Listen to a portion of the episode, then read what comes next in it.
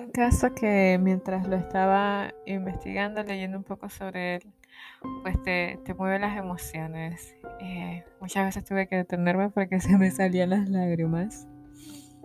El caso de Elizabeth Smart, esta pequeña niña nacida el 3 de noviembre de 1987, nacida en una familia mormona en Estados Unidos, eh, era la hermana que tenía 14 años, tenía otra hermanita que tenía 9 y cuatro hermanos varones. Su familia, una familia con una posición económica bastante bien, la verdad, no se podían quejar. El papá era corredor de inmobiliaria y la mamá se dedicaba a tiempo completo a cuidar a los niños. ¿Sabes? Una familia, como ya les dije, mormona, estaban siempre eh, rezando, eh, agradeciendo a Dios, ayudando a las personas que, que, necesitaban pues dinero, les ayudaban a conseguir trabajo. Es una familia bastante, bastante acomodada y bastante bondadosa también. Elizabeth, una niña sumamente, con una personalidad sumamente brillante. Ella era inteligente, es inteligente, eh, carismática, obediente, bastante tímida. Eh, sabía tocar el arpa, casi todos los niños en la familia sabían tocar algún instrumento. Cuando ellos querían pues probar algo nuevo, tenían la oportunidad, pues porque tenían una buena situación económica, tenían la oportunidad de, experimentar con ese nuevo instrumento, de tomar nuevas clases, bueno, y demás. Eh, la familia le tocó pasar por un momento bastante difícil. El abuelo falleció. Eh, la familia estaba muy triste, todo el mundo tenía la cabeza en, otro lado, los pensamientos estaban perdidos. Pues el día siguiente del entierro, estaban en casa, la mamá estaba cocinando unas papas y como todo estaba ese ambiente de luto, la mamá tenía sus pensamientos en otro lado, las papas se quemaron. En ese momento ella abrió la ventana para que el humo saliera y, y empezó a limpiar todo y estaba, estaba como estresada, estaba cansadas, estaban tristes y se acostaron esa, eh, decidieron esa noche acostarse temprano, ir a la cama temprano, pero lastimosamente se les olvidó cerrar esa ventana. Y horas después llegó la desgracia a la familia. Cada uno de los niños varones, los cuatro, cada uno tenía su habitación y las niñas, las dos niñas, eh, Mary Catherine y Elizabeth, dormían juntas en una habitación, una cama bastante grande, bastante cómoda. Nada hay que quejarse, la verdad. Las niñas estaban leyendo un libro antes de dormir, el papá entró a la habitación, les dio su beso, se despidieron, bueno, se durmieron. Como a las 3 de la mañana, 2 y algo de la mañana, Elizabeth Siente en su garganta algo frío. Mientras dormía sentía la presencia, sentía algo pesado y cuando abrió los ojos había un hombre con que, la, estaba amenazando con un cuchillo en la garganta y le dijo que se levantara sin, sin hacer ningún ruido y que se fuera con él. En ese momento Elizabeth estaba sumamente asustada, eh, estaba como en shock y al lado de ella estaba su hermana pequeña de nueve años. Entonces ella no quería que este hombre también pusiera la atención en su hermana pequeña y que le hiciera algo a la niña o que también decidiera llevársela con ella o algo o que si ella hiciera, si Elizabeth hacía algún tipo de ruido, ella iba a matar a, él iba a matar a su familia o iba a ir a uno de sus hermanos. Entonces Elizabeth, para no despertar a su hermana, simplemente se levantó de la cama y se puso sus zapatos y hizo lo que este hombre le, indicaba que hiciera. Pero ella no se había dado cuenta que Mary Catherine estaba despierta. Ella vio todo lo que estaba pasando, vio al hombre, vio cómo se estaba, se estaba llevando a su hermana con un cuchillo, pero ella estaba en shock. Ella no se podía mover, ella no podía hablar, no podía hablar, no podía gritar, no entendía lo que estaba pasando. Y mientras Mary Catherine estaba en shock en la cama, sin poderse mover y sin poder hacer nada, el hombre que vamos, se conoce, se nombra él mismo como Emanuel, pero su nombre real es Brian David Mitchell. Bueno, este hombre se llevó a, Elizabeth, la sacó de la casa, bajaron las escaleras, la sacó de la casa. Elizabeth iba con, tenía su pijama puesta, eh, tenía frío, estaba caminando por el medio de las calles. Esto era el lugar donde ellos vivían, un lugar que está rodeado por bastantes bosques, por bastantes bosques y, la población, el 60% de su población era, era mormona en ese tiempo. Entonces Elizabeth, mientras iba caminando y este hombre le iba empujando, ya no sabía qué hacer y le dijo, eh, me imagino que pensó algo así como que tengo que decirle algo para ver si lo intimido y hago que me deje, que me deje irme, que me, deja de, me deje devolverme a casa. Le dijo algo así como que no sabes lo que estás haciendo, te van a atrapar, mi familia me va a buscar y demás. Y este hombre lo que le dijo fue, yo sé exactamente lo que estoy haciendo y no me van a atrapar. En el momento que ella escuchó la voz de este hombre nuevamente, se acordó de, se acordó de su rostro, se acordó de, de quién era él. Hace más de un año, o aproximadamente un año, ella estaba en la ciudad, en el centro, con sus hermanos y su mamá. Iban a hacer algunas compras. Y como les dije al principio, la familia Smart, una familia con una situación económica bastante, bastante cómoda. Una familia por la cual los niños no se tenían que preocupar qué iban a comer el día siguiente o cosas como esta. Ellos estaban bien. Bueno, la familia iba caminando por la calle y la mamá se encuentra a este hombre, un vagabundo que estaba pidiendo dinero en la calle y ella viene y saca 5 dólares y se los da. El hombre le agradeció de tal manera que ella le produció como, como confianza y le dio su número para que se pusiera en contacto con ellos porque ellos de vez en cuando le daban trabajo a personas en el jardín para que limpiaran, para que cortaran el césped y se ganaran un dinerito. Bueno, después de un tiempo, este hombre llegó a la casa de la familia Smart, hizo algunos trabajos, creo que fue una o dos veces, y, y luego desapareció. Como ya le dije, este hombre se llama Brian David Smart, nacido en 1953 en la misma ciudad.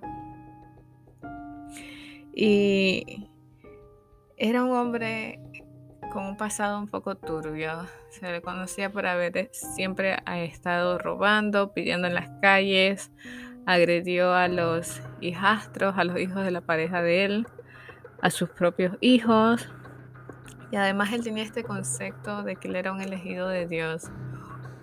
Siempre estaba como predicando la palabra y leía la Biblia, pero la, la interpretaba a su propia manera, pero de una manera despiadada. Él creía que, que, que él, qué sé yo, que era que Dios hablaba a través de él. Y así se iba por las calles. En un tiempo conoció a, a la que era su pareja, a Wanda, una mujer como de 14 años, 14 años, una mujer como de 40 años aproximadamente que tenía seis hijos, los cuales eh, dijeron, luego de que pasó todo esto, que ellos veían a esa mujer como el mismo diablo. Imagínense. Imagínense. Bueno, se juntaron y entre ellos dos decidieron formar esta secta, nada más Emanuel y Wanda, se fueron al bosque Tenían una pequeña, como una casa de campaña y ahí vivían. Se la pasó, se la pasó el tiempo. Nuestro protagonista, nuestra protagonista, mientras pasaba todo esto, eh, la, la, hermana, eh, Mary Catherine, estaba en shock en la cama. Mientras eh, Elizabeth y Manuel estaban ya casi llegando a la casa de campaña, Mary Catherine todavía estaba en la cama sin poder decir nada.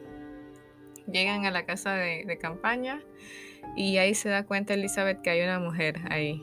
En un momento pensó que porque había una mujer quizás ella iba a estar más segura, pero lastimosamente no.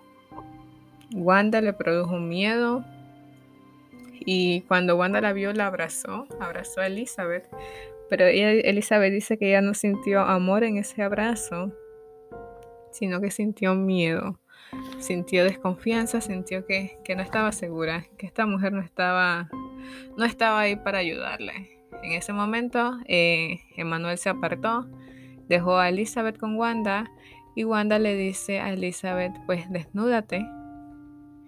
Elizabeth no quería hacerlo, o sea, ¿cómo me voy a quitar la ropa? ¿Por qué me tengo que quitar la ropa? ella dijo que no, yo no quiero. Ella le dijo, desnúdate, o te desnudas tú, o lo hace Manuel. Y venga, tú como siendo una niña de 14 años, que te sacan de tu casa en la noche con un cuchillo, un hombre extraño que tú no conoces, te llevan al bosque y cuando llegas allá te dicen que te desnudes y que si, si tú no lo haces por tu propia cuenta, este hombre lo va a hacer. Bueno, la niña se desnudó. Cuando le dio esta, imagínense como una túnica blanca larga, que supuestamente era blanca pero estaba toda sucia. Entonces le dio eso para que se lo pusiera y quemaron las ropas que tenía, eh, que tenía Elizabeth esa noche, su pijama blanca. Bueno, Emanuel vuelve y ya la ve vestida con su túnica blanca y le dio un nuevo nombre. Le dijo, de ahora en adelante te vas a, llamar Agustina y de ahora en adelante yo soy tu esposo.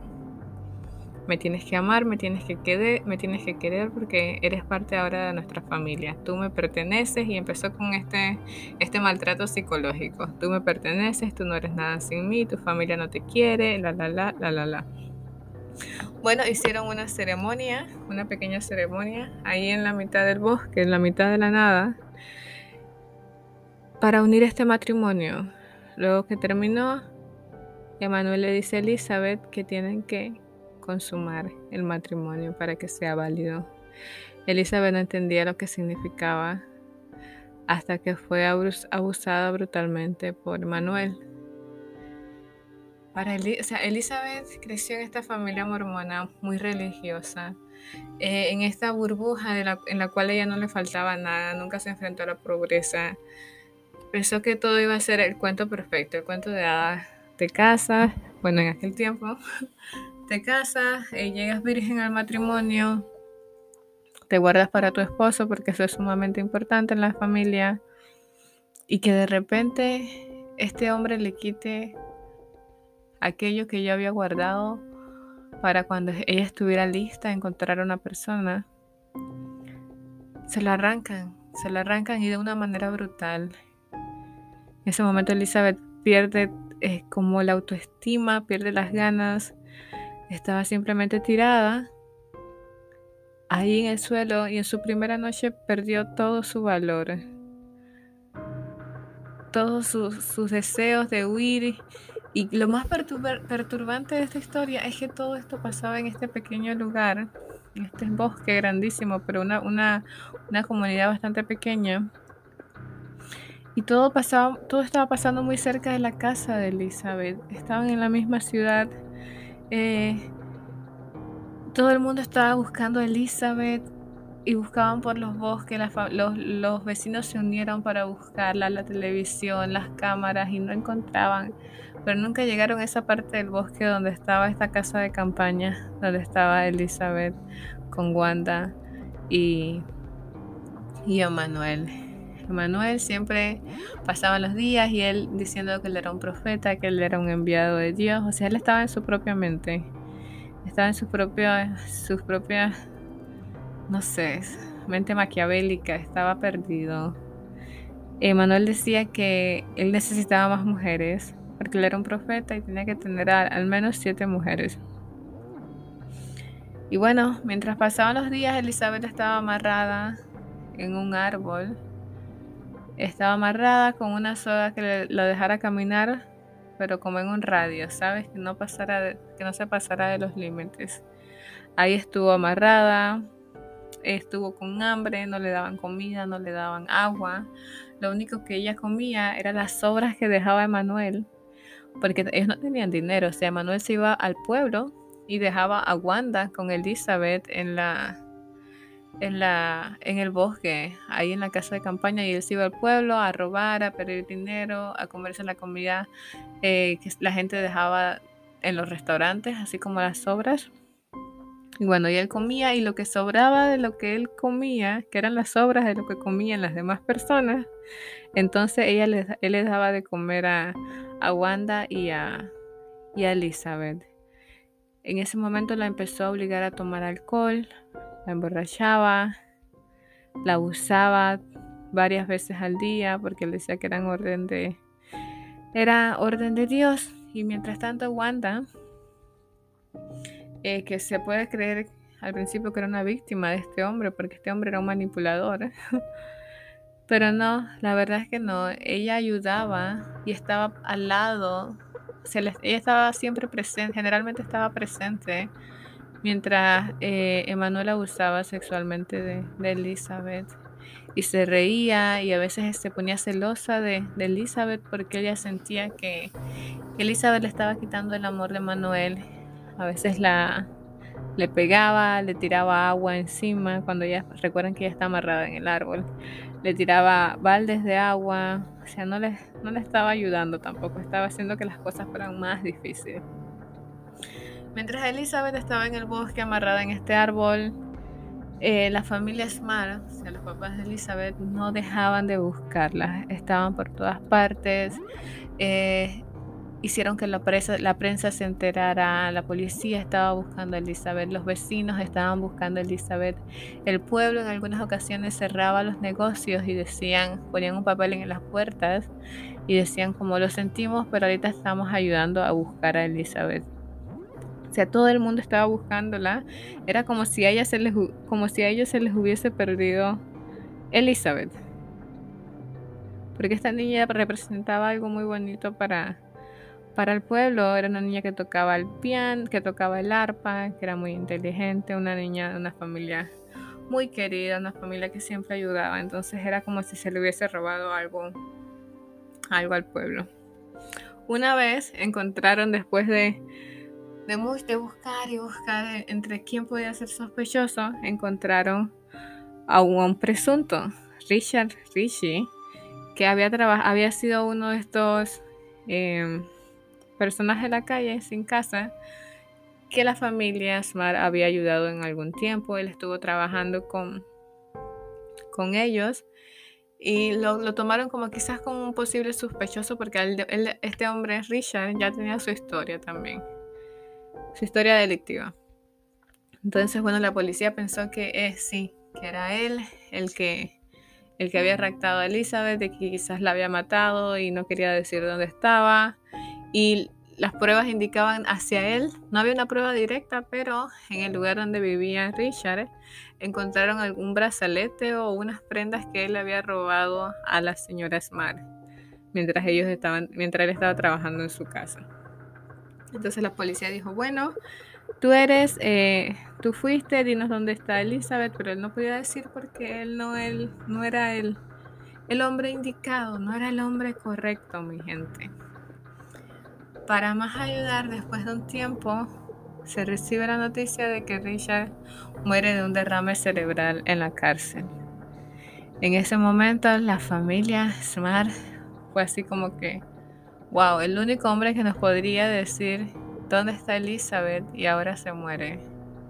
O sea, ¿cómo? Y los policías dieron el caso, mejor dicho, como por cerrado, porque, bueno, se murió, eh, murió el hombre, eh, ya no tenemos nada que hacer, no, vamos a encontrar los restos de Elizabeth, porque no hay nadie que nos diga, pues, ¿dónde está? La familia se empezó a desesperar, eh, estaban tristes, no se sabía qué hacer, la, gente empezó a dejar de buscar poco a poco a Elizabeth. Una vez Elizabeth estaba en la casa, en el, yo le digo la casa de campo, pero es la una de esas tienditas de campaña. Estaba ahí tirada y a lo lejos escuchó eh, la voz de su tío, porque la gente estaba buscando, eh, había gente que todavía seguía buscando.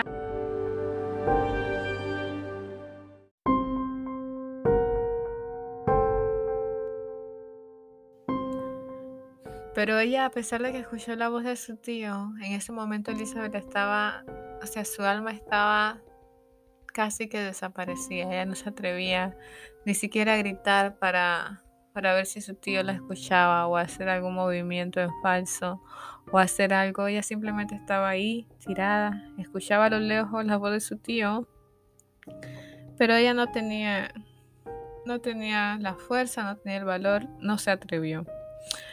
Aproximadamente 49 días después de que Elizabeth, eh, desde que Manuel había secuestrado a Elizabeth, a él se le ocurrió que necesitaba otra mujer, que necesitaba otra esposa y pensó en Olivia, una de las primas de Elizabeth. Elizabeth cuando escuchó esto, ella sintió mucho miedo y trató de todas las maneras posibles convencer a Emanuel de que no, que no era buena idea, porque ella no quería obviamente que su prima Olivia pasara por la misma situación en la que ella estaba. Pero eh, en el intento que hizo Emanuel por raptar a la prima de Elizabeth, no lo logró, por suerte. Y cuando Emanuel regresó sin, sin, con las manos vacías, vamos a decirlo así, eh, Elizabeth sintió así como un alivio de que, uff, qué bueno que no lo logró porque la situación en la que yo estoy no se la quiero, no se la deseo a nadie. Bueno, pasaba el tiempo, pasaba el tiempo, Elizabeth Emanuel se dio cuenta de que Elizabeth estaba tan desgastada, de que él como que ya le había matado el espíritu, que ya él tomó la decisión de soltarle los pies, porque como que ella ya no se va a escapar, ya la tengo controlada, ya, ya, ya perdió su fuerza. También en, esos momentos, como ya les dije, eh, Emanuel era el que siempre iba a la ciudad en busca de comida. Y Wanda, la mujer de, de Emanuel, ya estaba así como que entonces yo tengo que estar todo este tiempo aquí en el bosque cuidándola a ella para que no se escape porque ninguno porque no nos atrevemos a dejarla sola porque se va a escapar obviamente o sea yo porque tengo que estar aquí cuidándola bueno la mujer fue haciendo huelga y lo que decidieron fue eh, ir los tres al centro a la ciudad y los, ir los tres pero para que no los reconocieran Wanda y Elizabeth se tuvieron que cubrir la cara se cubrieron la cara, se pusieron algo en el cabello y así paseaban por, por el centro. Elizabeth mientras caminaba veía a las personas. Ese es el centro, esa es la ciudad donde Elizabeth nació. O sea que todos los establecimientos por donde ellos pasaban, ella los conocía y veía sus, o sea, su, foto por todas partes porque todo el mundo la estaba buscando y ella solamente caminaba con una mirada triste, pidiendo como ayuda a todo aquel que la mirara, pero nadie nunca entendió que, que detrás de ese, de ese velo se, se escondía Elizabeth, la niña que todo, que todo el mundo estaba buscando. Emanuel era tan cínico, o sea, este hombre, este monstruo, ah, que era tan cínico que un día había una fiesta en alguna parte del pueblo, del centro de la ciudad, había una fiesta y ellos entraron, ¿sabes? Elizabeth, Wanda y Emanuel entraron por la puerta como si nada, comieron, bebieron. Eh, hay fotos de esa fiesta y se ve la, a Elizabeth cubierta, a Wanda y a, Emanuel. Entraron, comieron, normal, como si nada. Eh, llegó un momento que los sacaron de la fiesta porque Manuel se puso impertinente, empezó a quebrar cosas, empezó a, predicar la palabra. Y el, dueño de la fiesta dijo así como que, mm, sabes que es mejor que se vayan. Sí hubo un invitado de la fiesta que vio a Elizabeth, la vio con una mirada triste y le dijo así como que ah, deberías eh, alejarte de, de, este hombre porque está tomado, mm, como que no. Bueno, se fueron de la fiesta y regresaron normalmente al bosque, como sin nada. La seguridad que tenía Manuel de que Elizabeth no se iba a escapar, de que ya se presentaba en lugares públicos así con ella. O sea, si alguien se acercaba a Elizabeth, Elizabeth no hablaba, no decía absolutamente nada. Bueno, llega la temporada en la que entró el frío. Ya no era tan cómodo estar en el bosque y Emanuel dice, bueno, tenemos que ir a un lugar más calientito. Decidieron mudarse a California. Pero antes de irse, eh, los tres fueron a una biblioteca porque ellos querían como informarse más acerca de California, de California, eh, cómo es el lugar, dónde se podían quedar en algún lugar, como informarse antes de irse. Pues de alguna manera eso es bueno. Entraron a la biblioteca y uno de los trabajadores se le quedó mirando a Elizabeth, así los ojos, lo único que se le veían eran los ojos. Se le quedó mirando así, estaba como sospechoso, llamó a la, policía. Llegó un agente policial y se le acercó a Elizabeth y la miró y le dijo así como que, ¿eres Elizabeth? ¿Eres Elizabeth? Y Elizabeth simplemente dijo que no, así movió la cabeza y dijo no, no, el policía habló con Emanuel y le dijo que quería, quería verle el rostro a la niña. Emanuel obviamente se, rotó, se, se negó rotundamente. Él, se presentó como si él fuese el papá de Elizabeth y dijo, ¿sabes qué? No, ya no se puede quitar el velo porque eso lo ella solo se puede quitar el velo enfrente de mí y enfrente de su futuro esposo. Y el policía insistió, pero Venga, que cuando te ponen la religión por enfrente, o sea, ¿cómo obligas a una persona que rompa su religión? El policía lamentablemente se marchó y mientras todo eso, pasaba, que el policía estaba teniendo la conversación con Emanuel, Wanda mantenía agarrada fuertemente del brazo a, a Elizabeth, como que si dices algo, aquí te mueres. Bueno, en octubre llegan a California, llegan a un lugar peor del que ya estaban en el bosque había mucha, mucha gente, estaba todo sucio, estaba todo tirado, estaban ahí y ahí Elizabeth empezó a beber más. Ella estaba perdiendo la fe, ella estaba pensando, ella pensaba que ahora que se fueron, eh, estaban más lejos de, ella estaba más lejos de casa, eran menos probabilidades de que alguien la reconociese. Ella pensó, bueno, ahora sí, ahora sí me voy a morir. Elizabeth bebió mucho, mucho alcohol y mientras estaba en este lugar, Emanuel se iba, empezaba a, robar, a pedir, a robar, a robar hasta que un día cayó preso. Estuvo como seis, siete días eh, detenido, fue presentado incluso ante juicio y de alguna, de alguna otra manera salió, salió en libertad. Pero Emanuel siempre se iba, se desaparecía siete, ocho días y estaba Wanda y Elizabeth sin comida, o sea, estaban en desesperación. Elizabeth ya no sabía qué hacer, dice, bueno, aquí me muero, o sea, tengo hambre, tengo sed, no hay comida. ¿Qué voy a hacer? ¿Qué voy a hacer? Y de un momento a otro empezó a llover. Elizabeth abrió la boca y empezó a tomar agua de lluvia. Eh, le caía la lluvia en el rostro y ese momento para ella fue mágico porque como que le devolvió la esperanza. Dijo, ¿sabes qué?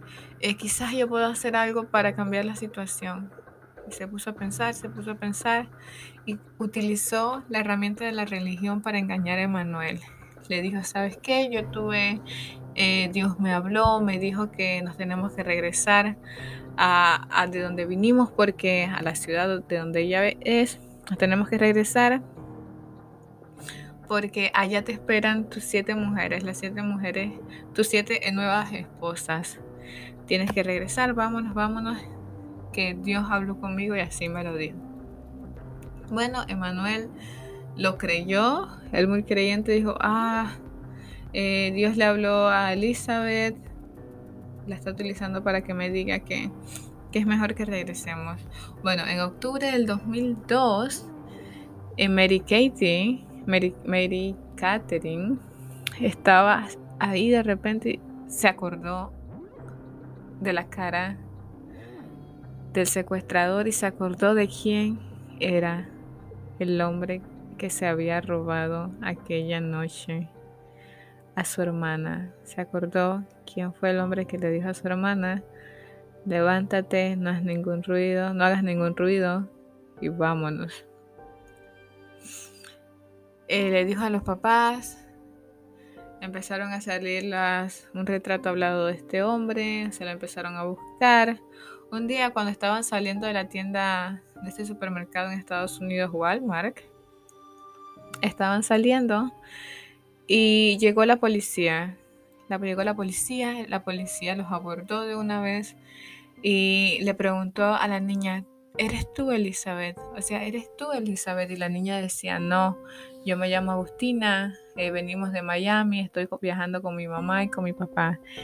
y el policía le decían como que no tengas miedo porque la mirada, o sea, su mirada no concordaba con las palabras que estaban saliendo de su boca. Su mirada estaba asustadísima.